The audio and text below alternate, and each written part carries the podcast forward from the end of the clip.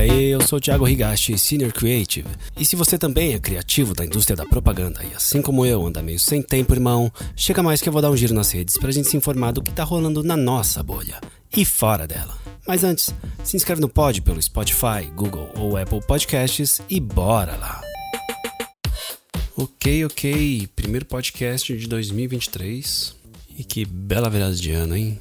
A gente acha que não dá para piorar e aí parece que parece que piorou, né? Mas não vamos lamentar não e bora de tendência. E olha, o ano virou e ele não para. Hugo Rodrigues está incontrolável, soltando cinco posts por dia de estatísticas e tendências. E bora para uma delas do final do ano. E o Gão postou aqui os top 10 aplicativos usados em 2022, na categoria Varejo.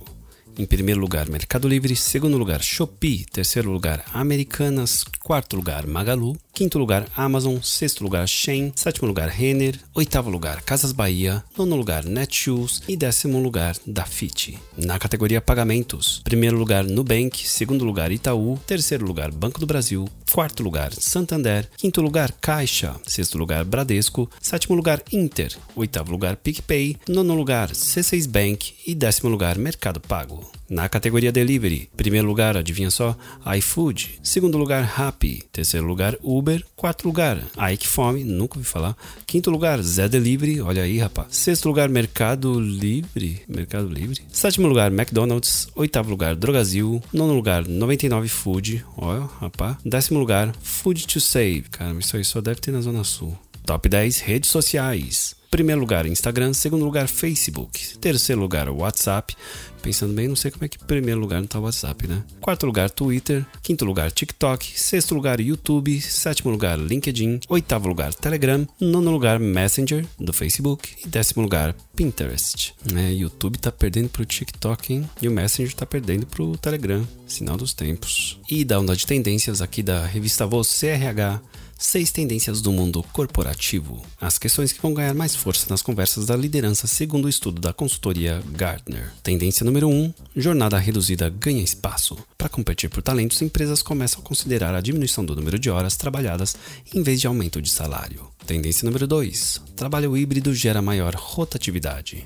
As configurações do trabalho remoto e híbrido ampliaram as opções para os profissionais, que consideram agora mais do que incentivos financeiros para mudar de emprego. Talentos de todas as áreas esperam mais flexibilidade das empresas. Tendência número 3: a automação transforma o papel da liderança. As tendências gerenciais são automatizadas, criando espaço para que os líderes construam relacionamentos mais humanos com seus funcionários. Tendência número 4: o bem-estar se torna estratégico. A qualidade de vida dos funcionários ganha mais peso nas políticas de sustentabilidade dos negócios. Tendência número 5: o modelo híbrido prejudica a equidade. Sem intervenção das companhias, os índices de diversidade, equidade e inclusão devem piorar com a adoção do modelo híbrido. É preciso repensar as políticas e práticas nessa área. E tendência número 6: sentar é o novo fumar. O sedentarismo tende a crescer e demandar das empresas políticas de saúde que estimulem a prática de atividade física regular. Organizar palestras sobre o assunto ou incentivar funcionários a participar de uma corrida de rua não bastam. Lá onde eu trabalho agora tem um esquema chuchu. Tem uma academia lá embaixo e eles estão cobrindo a maior parte do, do custo da academia e a gente tá pagando só 20 conto para usar a academia. E eu tô como? Voltei, né? Malhar. Malhar não, né? Só fazer aquela manutenção, né? E aqui da Macan, 5 insights da CES, Consumer Electronics Show. A CES, a maior feira de tecnologia do mundo, terminou o último fim de semana e, como em todos os anos, trouxe várias novidades para o setor. Nesse ano, o modo central da feira foi tecnologia para melhorar o mundo. Para além de lançamento de produtos, a gente destaca aqui algumas anotações trazidas a partir dos painéis que assistimos. Número 1. Avanço do Cloud Gaming. A evolução dos jogos na nuvem é uma tendência que deve acelerar a transformação do setor, impactando no surgimento de novos consoles e no mercado de computadores gamers. A tecnologia vai garantir mais acesso aos games e pode popularizar esse entretenimento entre novos públicos. 2. O co-listening de podcasts. Porra, isso aí deve ser bem maneiro, hein? Comunidades que se criam em torno de podcasts têm feito crescer a tendência do co-listening. Grupos que se reúnem para escutar simultaneamente as produções. Esse hábito vem sendo impulsionado pelo uso de devices conectados com os smart speakers. Número 3. A busca pela inovação autêntica. Inovação pela inovação faz cada vez menos sentido se o objetivo é gerar conexão com o consumidor. A história de marca precisa prevalecer sobre os canais utilizados para gerar conversas genuínas. Número 4. Grandes experiências no foco. As marcas estão cada vez mais atentas em criar experiências importantes para os clientes, e a tecnologia é uma aliada.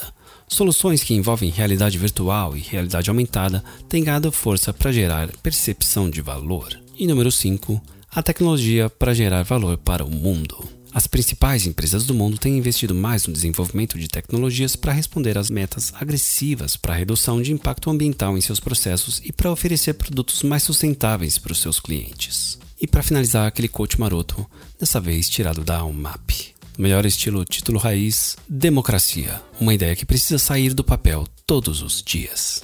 UMAP BBDO. É isso, minha gente. Beijo.